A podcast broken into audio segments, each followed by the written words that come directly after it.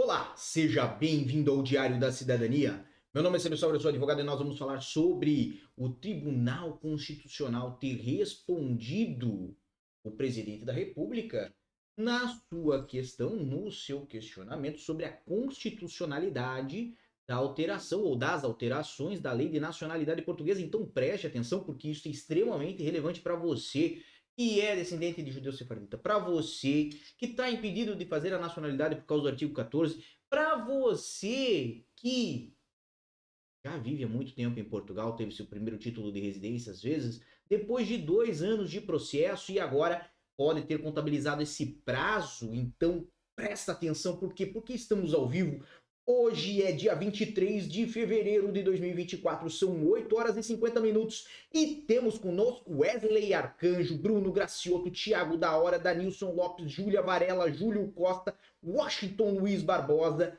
Viviane Oliveira, Neuza Gombo, Família Caldas em Portugal, Oficial Marcelo Teixeira, Cíntia Siqueira, A Palavra, Duty Prince e muito mais pessoas chegando agora. Obviamente esse material foi-me encaminhado lá nas minhas redes sociais. Este foi no WhatsApp, mas eu tenho que lembrar sempre para vocês do nosso Instagram, do arroba porque se você quer me mandar sugestões aqui para o canal, se você quer fazer a sua voz valer, a sua participação, engrandecer aqui o nosso canal e, obviamente, ajudar milhares de pessoas, vá lá no meu Instagram, no arroba Basicamente, para recapitular, o presidente da República tinha submetido ao Tribunal Constitucional o decreto da Assembleia da República que alterava a lei da nacionalidade. Neste caso, ele tinha identificado que poderiam ter temas inconstitucionais nessa alteração, certo? No que tange principalmente os direitos dos descendentes de judeus sefarditas, e isso em janeiro ainda, né, fez essa remessa, fez esse pedido de análise, de avaliação por par, para né, o Tribunal Constitucional. Basicamente, disso trouxe um tempo sem respostas e as respostas vieram agora, no dia 20 de fevereiro de 2024, ou seja, é dessa semana, é fresquinha a notícia. No público.pt veio: Tribunal Constitucional diz que regras transitórias da lei dos sefarditas não põem em risco vidas humanas. Então, aqui tem uma matéria, certo? Lá da parte do público.pt, trazendo aí que os juízes do Tribunal Constitucional consideraram nesta terça-feira, por maioria, 8 a 4, que esse regime não viola os princípios constitucionais ou a dignidade humana nem colocam vidas em risco. Também o Diário de Notícias fez matéria no dia 21 de fevereiro de 2024 trazendo o seguinte: nova lei da nacionalidade limita acesso de sefarditas e facilita para imigrantes. O presidente da República tinha solicitado um parecer preventivo do Tribunal Constitucional que não se opôs às alterações e, obviamente, vai avançar a nova lei da nacionalidade por essa razão, que impõe aí um requisito adicional para os judeus sefarditas obterem a cidadania portuguesa. Ao mesmo tempo, pode vir a flexibilizar o acesso aos imigrantes que moram em Portugal e que esperam anos pela documentação. A promulgação da legislação, que é o que se espera que ocorra por parte do senhor presidente uh, Marcelo Rebelo de Souza, certo? Uh, dependia de um parecer do Tribunal Constitucional a pedido do presidente da República e neste caso, né, era relacionada a um regime transitório que tinha para os pedidos de nacionalidade dos judeus sefarditas que já estão em curso. Obviamente, o plenário do Tribunal Constitucional não encontrou inconstitucionalidade no texto e argumentou que não fere as expectativas legítimas dos requerentes da nacionalidade nem põe diretamente em causa a vida dos seus destinatários ou a dignidade da pessoa humana. Obviamente, o regime de transição prevê que quem requeriu a nacionalidade desde o dia 1 de setembro de 2022 possa comprovar ligação a Portugal através da realização de deslocações regulares ao longo da vida do requerente a Portugal que atestem uma ligação efetiva e duradoura ao país, ou se possuir um título de residência há mais de um ano, é um dos requisitos aí que se impõe ao caso dos judeus sefarditas. Obviamente, temos aí também outros detalhes, né? Por exemplo, que essa justificação também pode ser realizada pela titularidade transmitida mortes causa de direitos reais sobre imóveis sítios em Portugal, de outros direitos pessoais de gozo ou de participações sociais em sociedades comerciais ou cooperativas sediadas em Portugal, e ainda por apelido, idioma, descendência direta ou colateral. Quando entrar em vigor, a legislação terá um requisito adicional aos novos pedidos de cidadania portuguesa para os judeus sefarditas, além da ligação com o país que já consta na lei. Os requerentes também terão obrigatoriamente de ter residido legalmente em território português pelo período de pelo menos três anos seguidos ou interpolados. Esta matéria do uh, Diário de Notícias também traz aí aquilo que interessa a muitos dos nossos seguidores, que é a facilidade para outros imigrantes.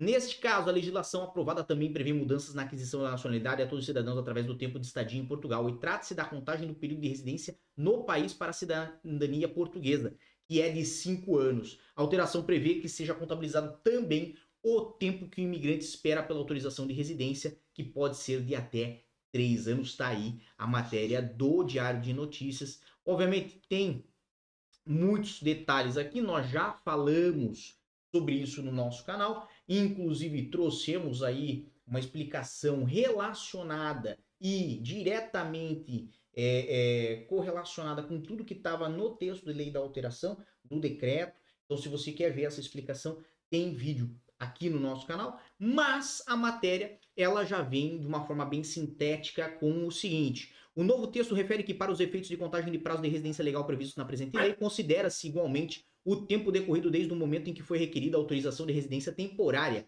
desde que a mesma venha a ser deferida. Na prática, significa que será contabilizado o tempo a partir da data de aceitação da manifestação de interesse, método utilizado por milhares de estrangeiros em Portugal para obtenção do título de residência.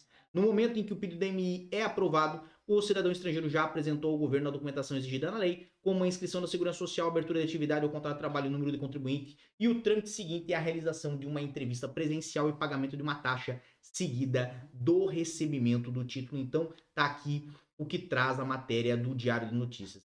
A mudança era uma solicitação antiga dos imigrantes em Portugal e, obviamente, né, tem aí várias uh, uh, detalhes relacionadas à nossa, ao nosso comparecimento no parlamento português, juntamente aí com o pessoal do CIP, no intuito de é, viabilizar esta alteração. Lembrando que não basta só a promulgação para isso estar em validade. Não basta somente isso, ok?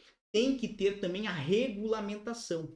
E é na regulamentação que vai ser indicado se contará somente o tempo da aceitação da manifestação de interesse ou o tempo integral do processo de manifestação de interesse, que é o que efetivamente seria mais benéfico para todos os imigrantes. Lembrando que quando nós falamos do processo de manifestação de interesse, que é um processo que geralmente dura dois anos, a maior parte desse tempo você já submeteu todos os documentos que são necessários à comprovação das suas condições de regularidade e para a concessão do título de residência e você aguarda, talvez aí por um ano e nove meses, um ano e dez ou onze meses, para que venha o aceite. E somente após o aceite você pode fazer um agendamento. Então, óbvio, entre o aceite e o agendamento, o prazo é muito curto. O prazo são de apenas alguns meses, talvez um, dois, três meses, a depender do caso.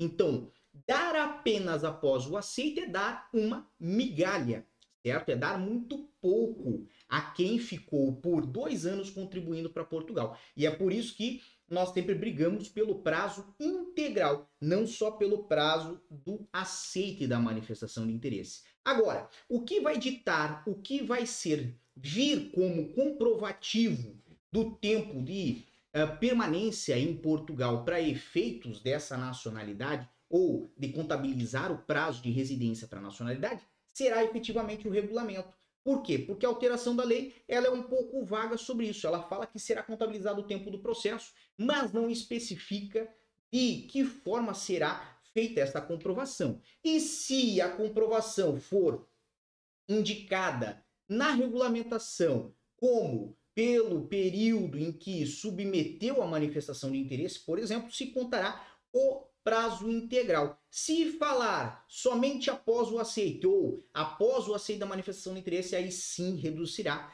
esse prazo para um prazo mais curto. Lembrando que também poderá se fazer alguma coisa análoga ao que já é feito para os pais de cidadão originário, né? Pais de cidadão português originário. Neste caso, neste caso, faz-se a utilização de é, contribuições com a segurança social e com as finanças para se asseverar o período que o indivíduo esteve aqui em Portugal, mesmo que sem título. E se isto for a forma que se utilizará, obviamente nós teremos aí a possibilidade de utilizar também de novo todo o prazo da manifestação de interesse, que é de dois anos, e não só o prazo né, é, residual ou só aquele resquício que vem após a aceitação. Então, torcemos para ter mais, não para ter menos, mas o que vier será sempre de bom grado. De toda forma, não foi a única matéria que falou sobre o assunto, também tivemos matéria aí da SICNoticias.pt trazendo o tribunal declara que não é inconstitucional a alteração da lei da nacionalidade e isso coloca mais próximas as pretensões de todos que aguardam por essa alteração para que ela seja efetivamente promulgada. Lembrando que cabe efetivamente ao presidente promulgar, e se o presidente encontrar razões para não promulgar, não o fará, ok? E após promulgada, após promulgada, ela irá para publicação, após a publicação, aí inicia-se um prazo de 90 dias para que o parlamento possa se reunir e fazer a regulamentação desse texto de lei. E nessa regulamentação é aonde vai se colocar a regra do jogo, como eu falava agora há pouco. Também tivemos matéria por parte do observador.pt trazendo também aí que o Tribunal Constitucional declara constitucionais as alterações da lei de nacionalidade. Obviamente, essa matéria aqui é da agência Lusa e foi replicada em várias uh, agências, em vários meios de comunicação. Bem, eu quero saber a sua opinião. O que, que lhe agradaria mais? Se lhe agradaria ver essa alteração ou não ver, certo? E também quero saber, principalmente aí sobre o caso de quem teve processo de manifestação de interesse, se acha que vale a pena incluir o processo de manifestação de interesse ou não. Se acha que o justo é só a partir do momento que entregou os documentos no CEF, ou se é justo a partir do aceite da manifestação de interesse, ou se é justo o processo integral desde o início, quando submeteu online a manifestação de interesse, até a data em que efetivamente recebeu a residência. Eu quero saber a sua opinião, o que, que você acha que seria mais interessante para o seu caso.